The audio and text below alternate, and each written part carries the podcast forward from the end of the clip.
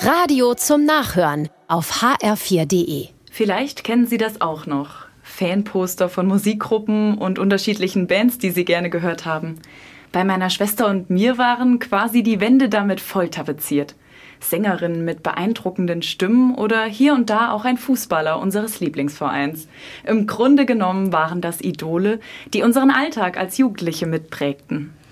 Wenn ich es mir genau überlege, ging das mit dem Nacheifern von inspirierenden Menschen bereits viel früher los.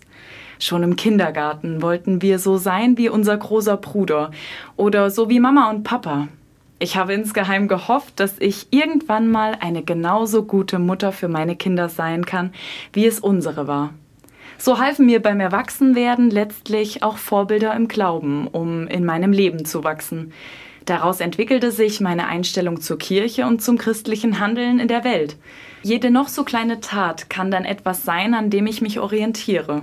Sei es bloß das kurze Gebet vor dem Mittagessen, was wir als Familie sprechen.